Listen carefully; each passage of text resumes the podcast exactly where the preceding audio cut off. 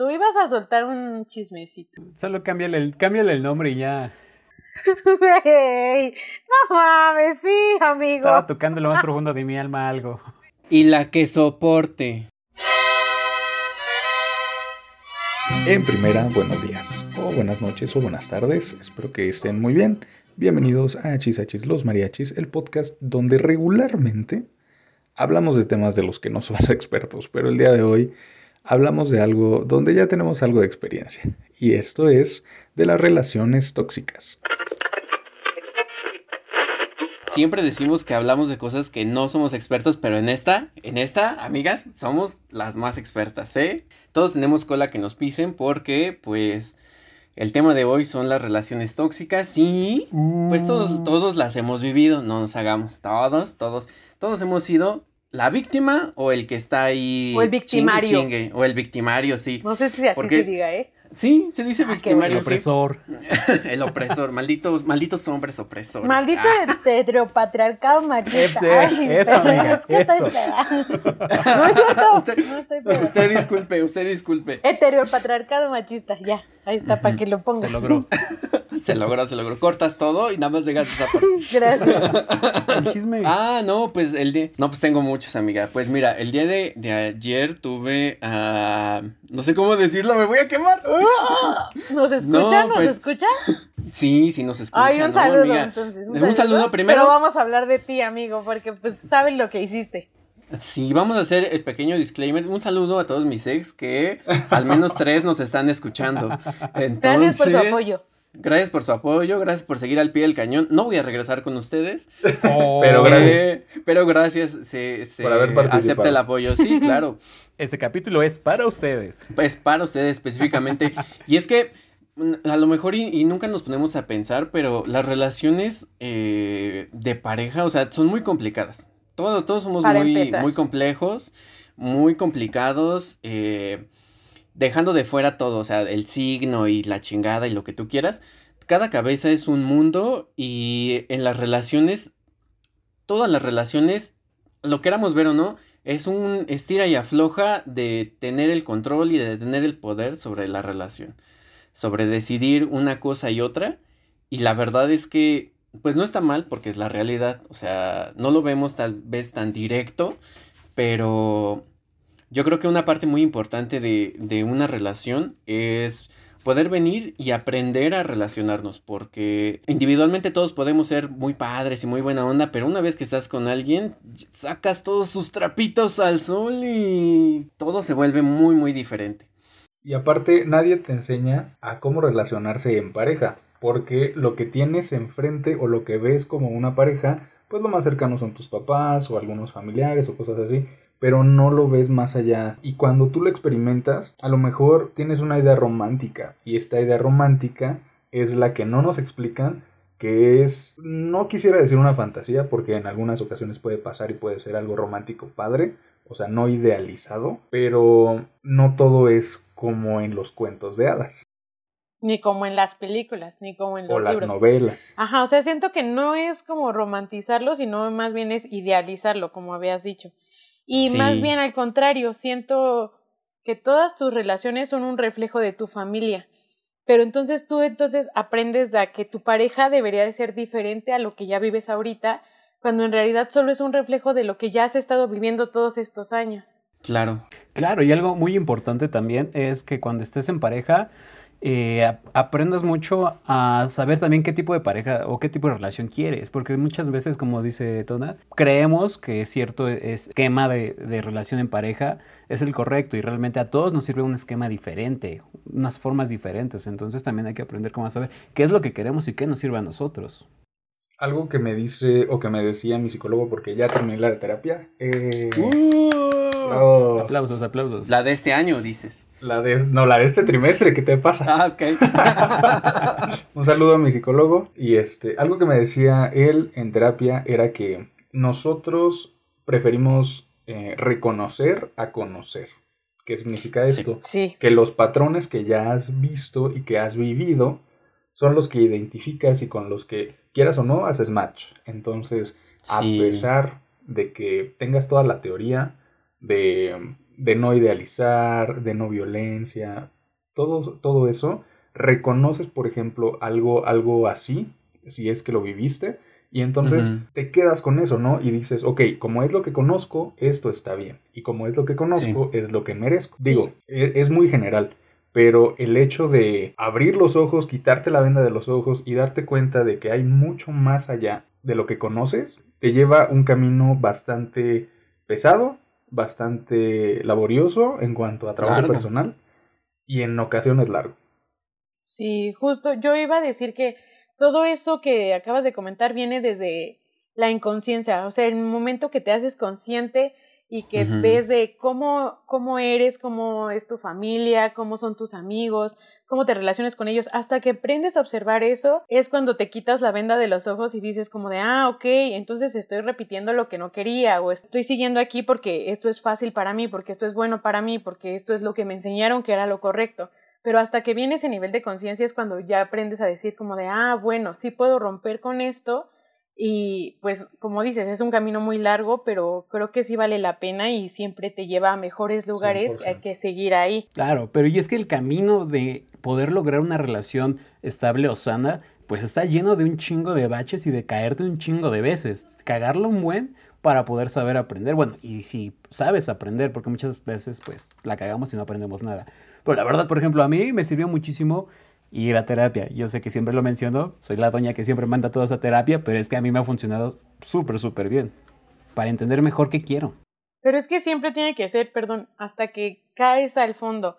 O sea, no hay forma de que aunque tú le digas a tu amigo de no mames, güey, estás ahí, o por ejemplo, de las relaciones tóxicas que ya llegan a golpes o así, o sea, aunque lo vivas en carne propia, si tú no estás consciente, si tú no quieres cambiar, pues no lo vas a hacer porque para lo mejor para ti la, tu papá o tu mamá vivían en una relación así de golpes y para eso era demostrar amor de, ah, te, o sea, estás súper loco y suena súper feo para nosotros ya ahorita, ¿no? Pero como de, te golpeo porque te quiero, o te celo porque te quiero, o te, no sé, te quito dinero porque te quiero, te controlo porque te quiero. Y eso para ti lo ves como, ay, pues es totalmente normal y eso es lo bueno y eso lo, si eso me lo hacía, lo hacía mi papá con mi mamá, pues obviamente yo lo voy a replicar con mis parejas. Claro, hay que aprender a romper el ciclo. Ah, claro. Yo, yo creo completamente que somos reflejo de esto que dicen que de lo que vivimos. Y cuando ya estamos en una relación, la verdad es que suceden ciertas cosas o ciertas actitudes de tu pareja, tal vez, que tú dices, ay, pues tal vez no es para tanto porque vivimos en este mundo de amor y lo romantizamos y lo idealizamos. Y decimos, pues tal vez no es para tanto. Y tal vez todos tenemos días malos y días buenos y puede ser que sí aplique el venir y decir, ¿sabes qué? Eh, pues hoy tuve un mal día y pues discúlpame, pero pues no significa que tenga que ser así. Y yo algo que, que, me ha quedado muy grabado es que dentro de una relación, el punto clave de que algo es de una relación tóxica es si lo tóxico o la mala actitud se vuelve una regla en la relación, entonces ahí es tu foco rojo, porque cuando lo tóxico es la regla y no la excepción de tu relación, es porque ya, es, ya cruzaste un límite que difícilmente vas a poder salir de ahí y vas a necesitar tanto ayuda de tus amigos, de tu familia, de la terapia para poder salir de ahí porque ahorita les voy a contar yo mis casos prácticos. Estamos dando como una introducción, ¿no? Así, el prólogo. todos vamos a salir Sí, sí, ahorita vamos a acabar llorando todos. Ahorita vamos a llamarle ahorita en vivo a un psicólogo. Ay, yo, pensé que a, mi ex. sí. Para llamarle perro desgraciado. A mí. Le llamamos también si quieren. Algo que yo quería decir con lo que comentaban todos era que sí, es un camino difícil, te vas a topar con baches, puede que lo reconozcas, pero puede también que no le que no sepas cómo nombrarlo, ¿sabes? Porque, por ejemplo, yo hasta que, hasta que estuve en varias relaciones, o sea, no a la primera, sino ya después de varias relaciones amorosas, afectivas, eh, fue cuando, cuando dije, ah, ok, esta actitud es manipulación o esta actitud es, em, es chantaje emocional, ¿no? Entonces, hasta que no vives la experiencia, aunque te, cuenten mucho, o por ejemplo a mí me pasaba que yo sabía que era una relación tóxica y cuáles eran las señales de alerta, aunque tengas toda la teoría, si no lo vives o hasta que lo vives y hasta que lo identificas, porque tú tienes que darle eh, el nombre, hasta ese momento es cuando dices, ah, ok, esto no debería estar pasando o esto no es lo que yo quiero.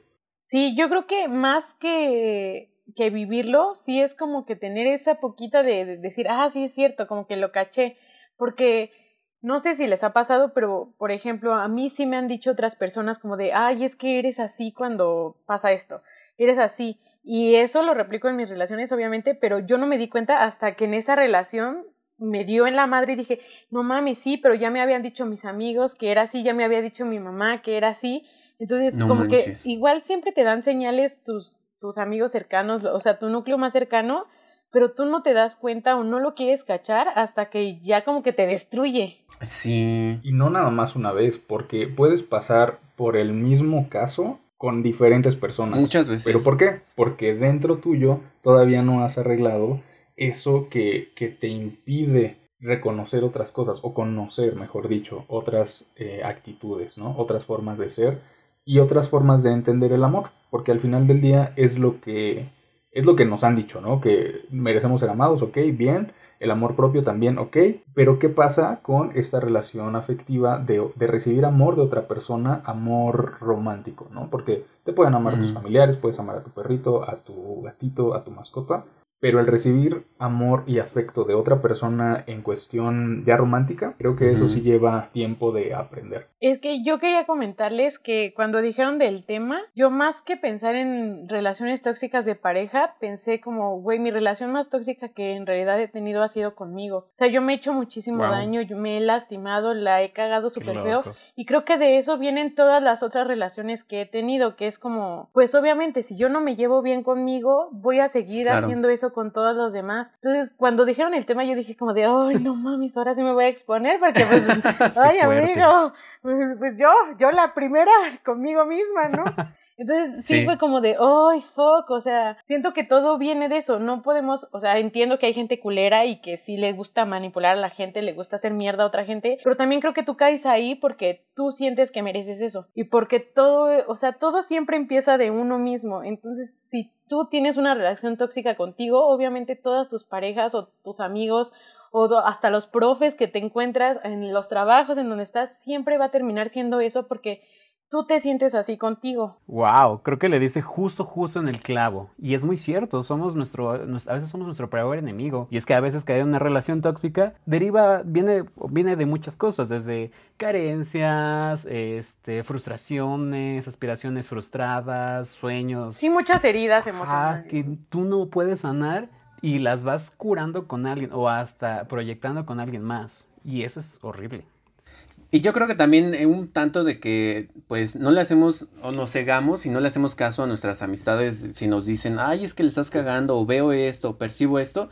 Porque por ejemplo, eh, aquí mi amiguita eh, me ha visto en muchas relaciones así destructivas, la verdad, y me ha dicho, es pendeja. Y siempre me lo decía, ¿no? pendeja. Y yo siempre... En el buen sentido.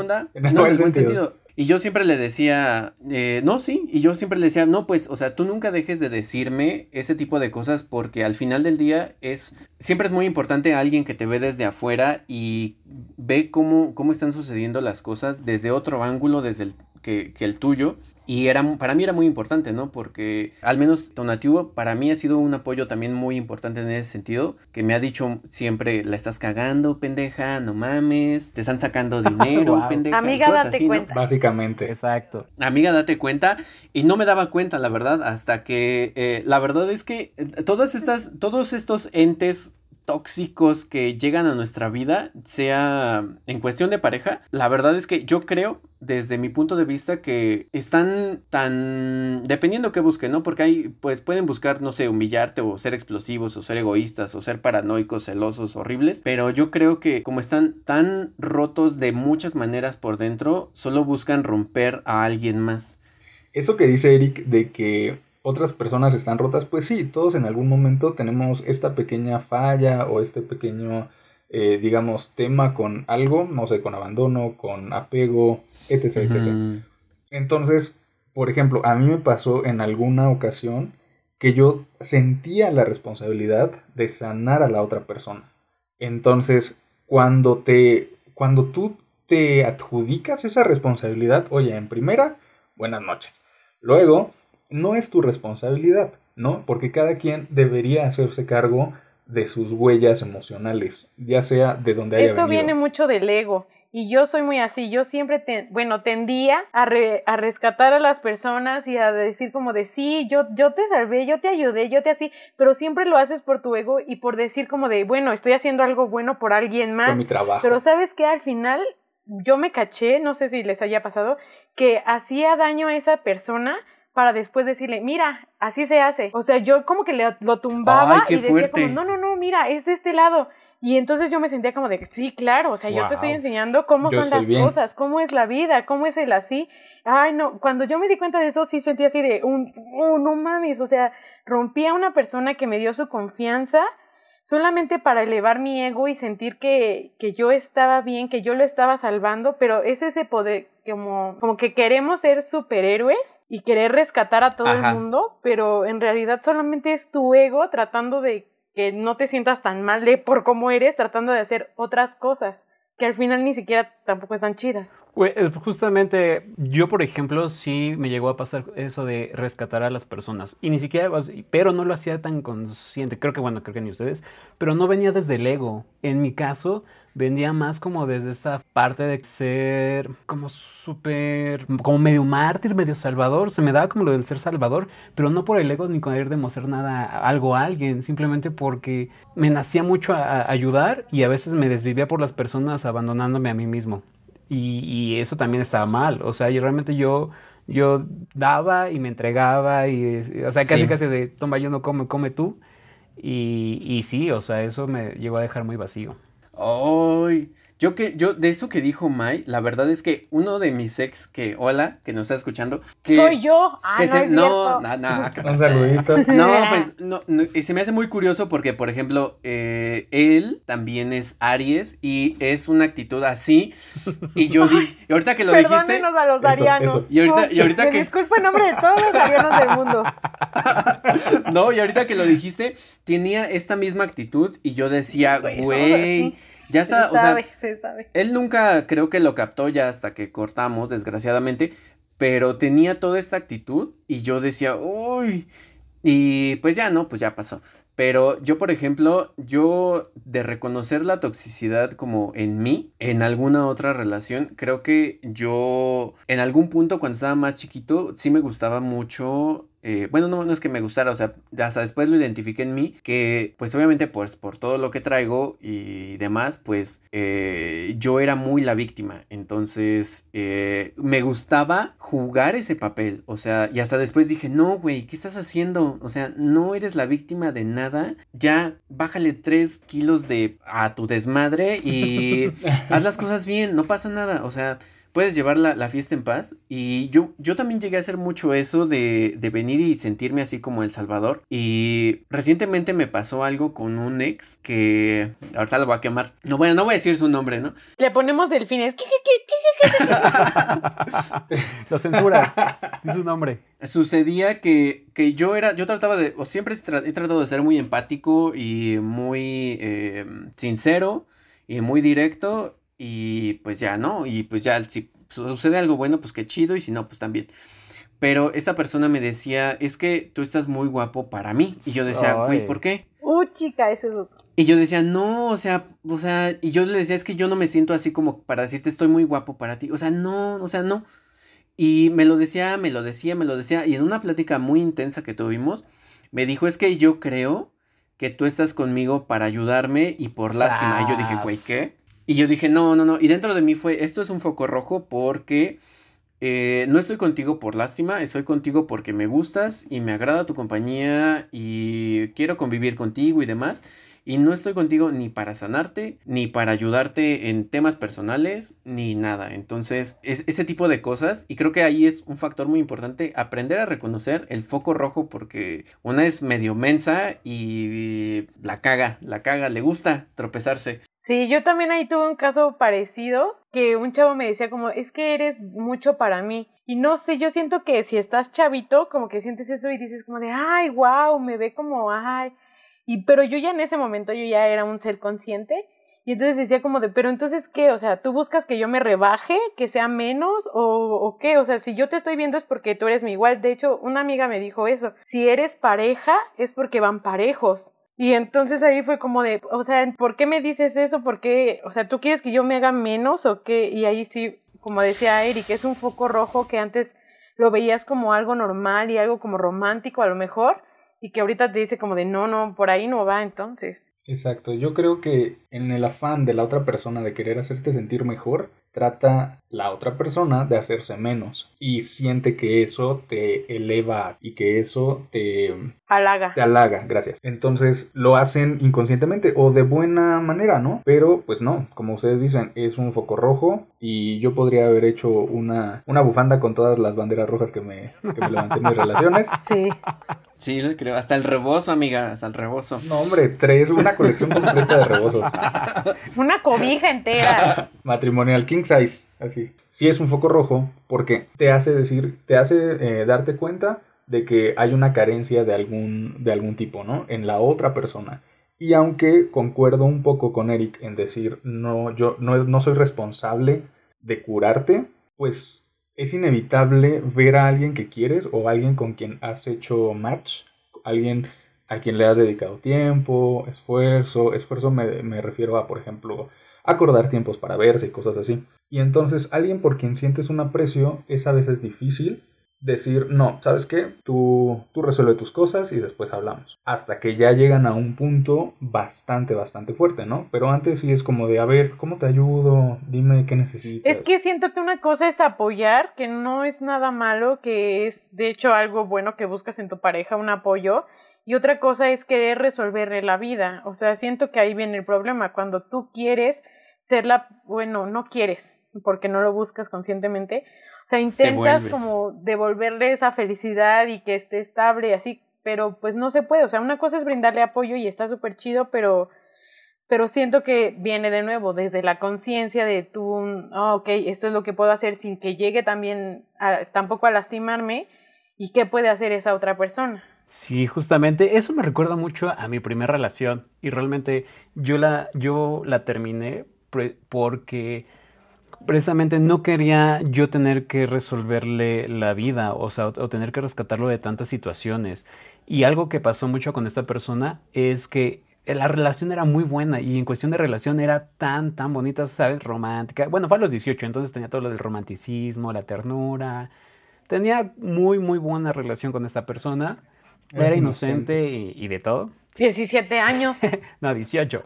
Pero era el novio, era el novio perfecto en la relación, porque como persona, o sea, independientemente, no, no era, y perdón que lo diga así, pero no hacía mucho, ¿sabes? No quiero decir que no era nadie, o sea, era algo, pero no hacía mucho, o sea, como novio era increíble, pero fuera de la relación no le veía ningún futuro ni para él mismo. Entonces yo fue cuando dije, no, no te, no, quiero que me arrastres a yo tener que rescatarte.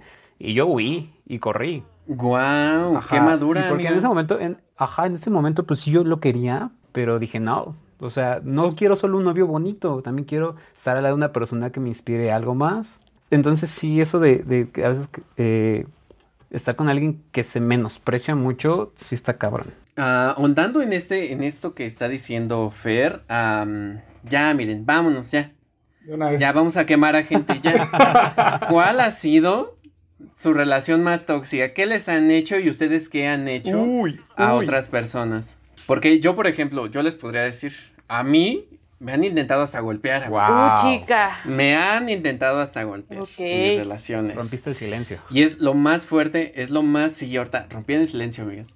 Sí, una vez me intentaron golpear eh, por celos. Pues sí, no, hasta ahí ya fue como mi foco rojo y desaparecí. Y ya nunca más me me volvió a hablar, ni nos hablamos ni nada y todo estuvo bien. Y yo lo más tóxico que he hecho, y ahorita ya, ya mira, si nos escucha, pues ni pedo. Pero yo con, el güey, con el, el, besote le mandamos. Con el güey con el que yo viví, y Tonatiu si lo conoce, yo una vez, ya para el final de la relación, yo le revisé el celular y descubrí muchas cosas, amigas. Y pues ahí fue que, finalizó la relación, pero le descubrió una infidelidad y pues todo fue muy feo porque pues vivíamos juntos, ¿no? Y pues yo trabajaba y yo daba el máximo, yo daba mi 110%, amigas. Trabajaba desde Chimalhuacán hasta Miscuac todos los pinches días me hacía dos horas de camino y aún así pues me engañaba, ¿no? Pues ahí para mí lo tóxico fue venir y pues revisar el celular, ¿no? Porque al final tu teléfono es tu, pues es tuyo, ¿no? Es tuyo, es personal, es, es, es algo completamente tuyo y nadie tiene por qué estarlo revisando, ¿no? Es privado. Es privado, ajá. Pues eso, eso hice yo, amigas, la verdad. Y he hecho muchas cosas más, pero a ver, cuéntenme. Pero aquí quedémonos. pero aquí quedémonos, ahorita, ahorita vemos. Yo lo que quiero decir es que de lo que está diciendo Eric es muy importante recalcar que no, debe, no debería ser un tabú. Es actualmente un tabú tanto el sexo como las relaciones, como ir al psicólogo, como ir al psiquiatra. Y el hecho de que aquí lo estemos diciendo es quitarle ese miedo y es quitarle ese poder y decir, sí, yo viví esa experiencia y alguien intentó golpearme, o sí, yo viví esa experiencia y yo fui la persona que revisó el celular, porque son cosas que pasan. Y siento que entre más le, le demos visibilidad, podemos entre todos, me refiero a, a, términos sociedad, entre todos podemos ayudarnos a decir, ok, ¿qué me aconsejas? Nadie escarmienta en cabeza ajena. Sin embargo, siento que el hecho de hacer más visible el tema de que hay relaciones, de que existen las relaciones tóxicas y cuáles son las conductas, hace que tengamos, por ejemplo, personas que, que apenas van empezando a tener sus relaciones o personas que ya las tienen y que no reconocían esas cosas, pues también decir, ah, mira, ok, ya lo escuché, ahora en este lado, ¿no? No nada más en medios oficiales eh, de salud o cosas así, sino también en este tipo de espacios que son un poco más casuales. Entonces yo la verdad sí aplaudo mucho que tengamos el valor de reconocer qué es lo que ha pasado, qué es lo que hemos vivido y también cómo hemos cambiado, porque ya lo vivimos, estamos, estamos de acuerdo en eso, pero también hemos avanzado a partir de ahí, ¿no? Que por eso no hay que poner siempre los huevos en la misma canasta, porque siempre das todo por una sola persona. Ah, que eso también es algo que me gustaría hablar. Como que nos educan que tu pareja siempre tiene que ser tu todo tiene que ser tu mejor amigo, tiene que ser tu confidente, tiene que ser así. Y pues no, para eso tenemos a nuestros otros círculos sociales, ¿no? Para eso también tenemos el trabajo, para eso tenemos a nuestro psicólogo, para eso tenemos a nuestros amigos, para eso tenemos a nuestra familia, pero siempre recae esa responsabilidad en la pareja de que tiene que llenar y también siento que eso lleva mucho a la infidelidad, a decir como de, no manches, o sea, también me pones todo el peso encima que que no es posible, no es humano, no es natural, o bueno, a mí no se me hace por lo menos natural. Pero crecimos, crecemos con esa idea, ¿no? O nos hacen creer eso. Sí, yo ahí tengo que hacer una nota importantísima porque, por ejemplo, pues no sé si ustedes sepan, pero pues a Tonatiuh yo siempre le he dicho que es pues mi mejor amigo y hay muchas anécdotas que tengo con él y hay muchas cosas que todavía nunca, nunca le he contado porque nunca me he animado a contárselas que son muy muy profundas em, pero ah, pues yo lo considero mi mejor amigo, ¿no? Y de ahí deriva que todos mis exnovios, todos, sin excepción, sin excepción, quiero aclarar, todos lo odian, todos. Porque, no nada más por bonito, ¿no? No, no, no. Sino por, pero es por eso mismo que dice Mai. O sea, porque crecemos con la idea de que tu pareja tiene que ser tu mejor amigo, tu confidente, tu todo. Y no es así. O sea, no es una regla. No debería ser, más bien. Claro. Si lo es, qué padre. Pero si no, oye. No pasa nada. Tenemos amigos. Exactamente. Sí, hasta cierto punto es como una, un pequeño seguro de autoprotección. Algo que me dice mucho mi mamá, siempre me ha dicho en mis relaciones es ni todo el dinero, ni todo el amor. Y que hace referencia con eso. Es que yo soy una persona demasiado entregada. Demasiado, demasiado entregada. Entonces, sí llegó a pasarme en, en mis relaciones pasadas que llegué a quedarme así vacío, ¿no? Y cuando terminaron, pues yo me quedé oh. así chiflando en la loma y creo que es una, es una parte como de ir, ir con calma, ir a tientas y poder saber eh, para dónde puede ir tu relación y que no te agarre en curva el ¡fup! ¿Sabes qué? Tú te imaginas una cosa y no era, no era cierto. No dar pasos sin guarache. Eso. Pero creo que también ahí se puede confundir un poco con el limitar lo que sentimos. O sea, yo tengo muchas amigas que me han dicho como de, pero es que tú eres bien aventada y no te da miedo como pues romperte la madre, cosas así. Y siento que esto viene pues obviamente de experiencias que ellas han tenido de que les han hecho daño, pero pues a mí también y yo he hecho daño y me han hecho daño, pero no por eso no voy a decirte que te quiero y y así como dicen de, ay, si apenas llevan un mes y ya se dicen te amo, a veces dices, ay, qué ridículos, pero pues a lo mejor tú lo sientes, ¿no?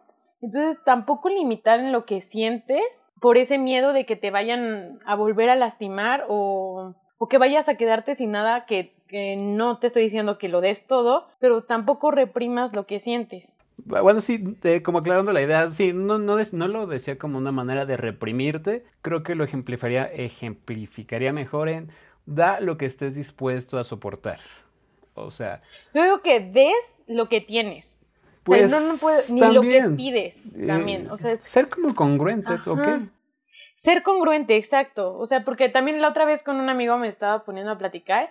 Me decía, pero es que tú pides mucho y yo no estoy pidiendo nada más de lo que yo estoy dispuesta a dar. O sea, si yo te pido respeto, si te pido que tengas pues ciertas cosas hacia mí, yo también te lo voy a dar. O sea, todo lo que te estoy pidiendo es porque yo sé que yo lo puedo dar, no te puedo pedir más porque yo tengo que estar completa en ese aspecto para poderte decir, ah, bueno, entonces sí ven y pues como, como siento que es la pareja es compartir el camino, no es que te completen ni que te llenen ni que te nada, solamente es que ya van en, en la misma frecuencia y van a ir por el mismo camino compartiendo el tiempo que tenga que ser, pero no me tienes que completar ni llenar porque yo ya lo tengo. Solo te solo pido lo que yo ya tengo.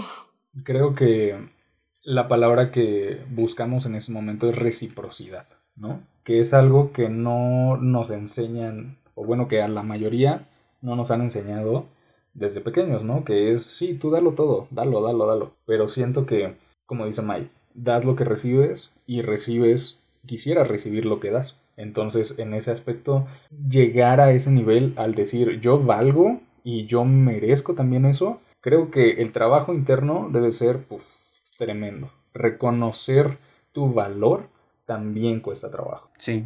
Retomando lo que decía Mae de que nuestro peor enemigo somos nosotros. Ah, yo solo quería decir que, que, es muy importante esa parte, reconocer tu valor, reconocer todo lo que vales, todo lo que hay dentro de ti, bueno y malo. Aprender es un camino muy largo y es un proceso muy largo, pero creo que la parte importante es a darte cuenta que nadie, nadie nunca vino y te dijo, ni en tu familia, ni tus amigos, nadie te enseña cómo querer, cómo amar, cómo sentir, que es un proceso completamente de venir y experimentar y venir y cagarla y venir y tener aciertos, pero dentro de ese proceso no perderte a ti mismo y, saberte que vales y que vales muchísimo aunque no seas perfecto, que tengas todos tus defectos, que tengas todas tus virtudes, pero vales y eres una persona que vale muchísimo y creo que esa es una parte muy muy importante. Amén. Claro, yo también creo que eso de aprender el amor es de manera individual y también por eso siento que a veces pues lo normalizamos como el qué es sentirte querido y a veces otra persona te demuestra su amor diferente y tú dices, no, pues no me quiere lo suficiente porque no está haciendo lo que yo estoy pensando o lo que yo quiero. Pero entonces es como de, güey, pues estamos diciendo que el amor lo vive cada quien de manera diferente, también aprende qué es amor para esa persona. Y si va contigo, pues vas adelante. Y si no va contigo, también se vale decir que no. Pero no por eso su amor vale menos o no por eso sienten menos o no te quieren o no eso. No te ama siento que va muy relacionado con el tema de la comunicación. Así como no nos enseñaron a amar, tampoco nos enseñaron a comunicarnos de una manera tan efectiva, porque una cosa es comunicarte... Tan asertiva. Ajá. Cierto. Una cosa es comunicarte a gritos y otra cosa es comunicarte bien, ¿no? Comunicarte de, desde el corazón y desde tus necesidades, tanto afectivas como físicas, como de, de todo tipo, ¿no? O sea, decirle, oye, yo soy una persona muy seria, sin embargo, tengo mis episodios em, románticos. Entonces, quisiera que no te espantes si en algún momento soy muy romántico contigo, muy meloso, y en otro momento, pues me vas a ver serio o respondiéndote monosílabo así de sí, no, ajá, bueno. Porque te quiero igual y te amo igual.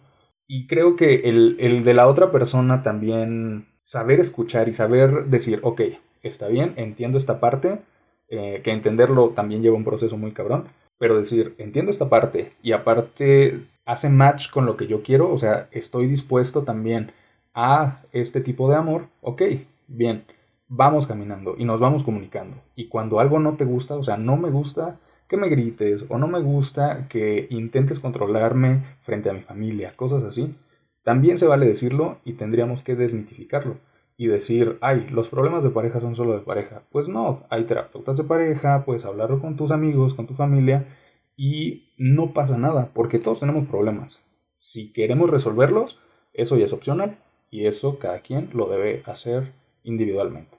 Y de hecho todo se sana siempre hablando, o sea, el Alcohólicos Anónimos surgió porque dos personas o sea, querían dejar el alcohol y solo fue ir juntarse todos los días con su amigo a contarle su día, a después jugar, a hacer dinámicas, pero es hablarlo, hablarlo con otra persona. Y si a lo mejor tu pareja no es esa persona, pues buscas a tu amigo, buscas a tu familia y ahí te vas a empezar a ser consciente de las cosas, porque una cosa es pensarlo y que, que quede eso súper claro, tú no eres lo que piensas.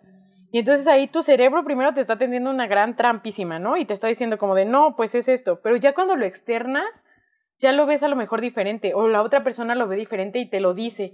Y entonces empieza un pensamiento racional y ya no es solamente el impulso de, ah, sí, esto es lo correcto porque así me enseñaron y es, ok, me lo cuestiono, si quiero seguir con esto o no quiero seguir con esto y ya después ahí ya sigues. Que también siento que no se debe de justificar el, ah, yo soy así y a veces soy culero y a veces soy y a veces soy bien buen pedo. O sea, eso tampoco es súper justificable porque no.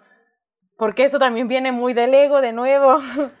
o sea, es, que todo eso es la conciencia. La conciencia es la, la, clave para todo, para el éxito, amigos. la clave de todo. No, pues simplemente eh, sí, o sea, decirle a todas las personas que nos escuchan que aprender a escucharse a ustedes mismos les va a ayudar mucho a aprender a escucharse a los demás a su alrededor. Y no solo también con parejas, sino también con amistades y familiares. O sea, les va a hacer mucho bien en muchos ámbitos de su vida aprendan a escuchar, a poner atención y, y no darle rienda suelta a la ansiedad o a la paranoia.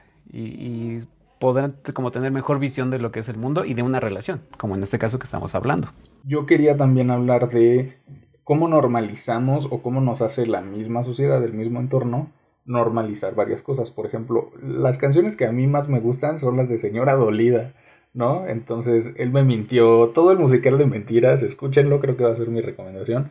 Pero ese tipo de, de material audiovisual, porque también hay novelas y también hay series y películas, etc. Pero yo quiero hablar específicamente de la música, cómo la música también influye en cómo vemos el amor, ¿no? Por ejemplo, todas las canciones, como les decía, de Señora Dolida, las de María José, las de Lupita D'Alessio, las de Amanda Miguel, con eso crecemos y decimos, pensamos que está bien, ¿no? Porque decir, él me mintió, él me dijo que me amaba y no era verdad, es como de, ah, yo estoy sufriendo, más que reconocerlo, que deberíamos hacerlo y romper el patrón, ¿no? Pero también yo quería mencionar esa parte, ¿no? De cómo se normaliza en el entorno la toxicidad. Sí, y es, pero es que es muy parte de tu cultura y algo que seguimos fomentando. O sea, siento que tiene menos éxito una canción que si habla como de cosas reales, algo que es como llevado al extremo. Pero también siento que es eso. O sea, vivimos como, más bien como que queremos vivir esa fantasía de, oh, sí Ajá, dramatizarlo. Siempre nos vamos como a los extremos y no podemos estar como en el punto medio de decir, ok, hay días buenos y hay días malos y hay días que sí me mintió, pero nada más porque no compró esto que quería y compró otra cosa. A decir como de, ah, me está viendo la cara de estúpida y yo aquí sigo, ¿no? Y luego no te mintió y solo se le olvidó decirte que sí compró el jabón y no lo bajó del coche y tú ya estás cantando, él me mintió. Pero también es como volverse a justificar de que, ah, bueno, si toda mi sociedad es así, yo voy a seguir siendo lo así, ¿no? O sea, como que vives arrastrado hasta que despiertas en tu conciencia. Ah, y algo, algo muy, yo quiero hacer una aclaración, que no por el hecho de que tengamos la conciencia en este momento de nuestras vidas, quiere decir que ya lo resolvimos todo y que el trabajo está hecho. Ah, no. Ah, para nada. Siempre encuentras algo nuevo que aprender. Todo, no, siempre se va aprendiendo, siempre vas creciendo, siempre vas cambiando, siempre todo. O sea, es como el meme que dice, ah, ya cuando aprendí a resolverlo todo en la vida, viene otra cosa y... Eh, lo que iba a decir del de Fer era que, pero era mi este para cerrar, o sea, que neta si te eches un clavado a cómo está tu relación con tu familia. Y que no por sanar la relación con tu familia significa como que estés bien y te eches unas copas con ellos y todo esté siempre chill, sino solamente aprende a perdonar y aprende a sanar esas heridas, pero neta fíjense todo, todo, todo lo que tienen en sus relaciones del trabajo, en sus relaciones con sus amigos, todo siempre es igual a como lo llevan en su casa. Y, y, y, muchas veces siempre decimos como de, yo no quiero ser como mi papá o yo no quiero ser como mi mamá y terminas haciendo contra lo opuesto, pero terminas haciéndote igual de daño o más que el que te causó la primera herida. Sí. Sí, yo creo que eso es algo increíblemente fuerte y eh, muy muy cierto porque yo por ejemplo les voy a compartir otra cosa, pues vivo a través de, de todas estas experiencias y salir y reconocer todo esto y entender que esta era mi normalidad, pero saber que no está bien, hace un parteaguas en venir y decir a partir de aquí en adelante es otra cosa. O sea, yo no puedo venir y replicar esto que viví porque no me va a hacer bien. Porque más allá de si de querer decir, ay, es que no quiero ser como ellos. O sea, no. Simplemente por mi bienestar y por decir, yo soy una persona diferente. Mira, yo, yo como le digo a tu mira, yo en mi cabeza yo digo, yo soy adoptada. chingue su madre. Y de aquí para adelante, ¿no? Sí, porque es tu capítulo, es tu historia. No tienes por qué seguir en ese libro que ya estaba. Tú puedes hacer el tuyo propio con otra editorial y con otra portada que tú quieras. O sea, es tu claro, vida. Claro, claro. Y algo que retomó de Mai es eso, o sea, con lo que dice Eric y con lo que decía Mai, pues también tenemos no nada más relaciones tóxicas eh, afectivas, ¿no? O sea, tenemos relaciones tóxicas con nuestra familia, con nuestros amigos, en nuestro círculo de trabajo. Con nosotros mismos. Y como decía Mai, con nosotros mismos. Con nosotros mismos. Entonces, em, reconocerlo es el primer paso. Después de que lo reconoces, la decisión es tuya. ¿Quieres seguir en ese camino, en ese ambiente?